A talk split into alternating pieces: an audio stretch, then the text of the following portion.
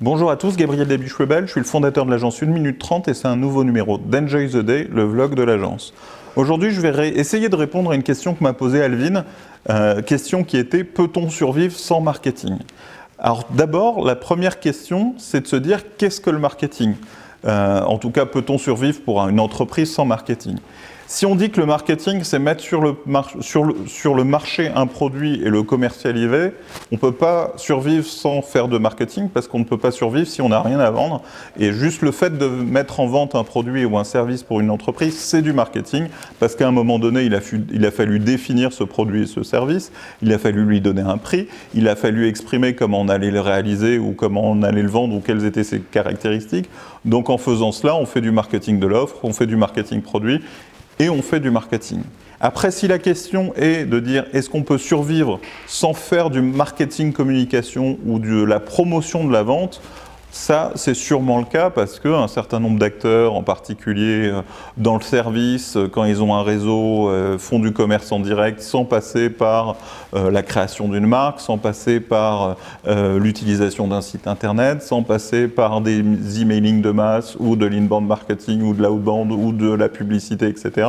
Et ils capitalisent sur leur réseau les cartes de visite qu'ils distribuent pour rencontrer des prospects potentiels et leur vendre. Et de facto, il y a beaucoup d'acteurs, en particulier en B2B, qui ont réussi à se développer en faisant que du commerce et pas du marketing communication. Mais ils ont fait du marketing, ne serait-ce que de mettre le produit en vente, c'est du marketing. Donc non, on ne peut pas survivre sans faire de marketing. Oui, on peut survivre sans faire du marketing communication.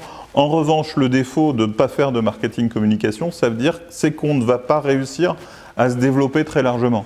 On ne pourra se développer et lancer son entreprise que sur son premier cercle, euh, celui de son réseau, capitaliser sur du bouche à oreille, mais on va dire qu'à un moment donné, tout ça va être euh, très limité, euh, beaucoup centré sur des relations de 1 à 1 ou one-to-one, et la capacité de développement, de construction de notoriété, d'attirer des clients extérieurs qui ne connaissent pas directement des anciens clients, etc., va pas se faire facilement. Et il va falloir un moment pour croître, pour scaler, pour industrialiser, quand même faire du marketing communication, mettre en place euh, une stratégie, un positionnement, un discours, euh, le relayer en digital sur Internet, par emailing, etc. Et être très présent pour développer la notoriété de la marque, la visibilité de l'offre, développer son positionnement et adresser une communauté plus large qui pourra être client et permettre à l'entreprise de grandir. Donc pour commencer, je résume. Vous faites du marketing, quoi que vous fassiez, à partir du moment où vous vendez quelque chose sur un marché. Euh, mais vous ne faites pas nécessairement du marketing communication.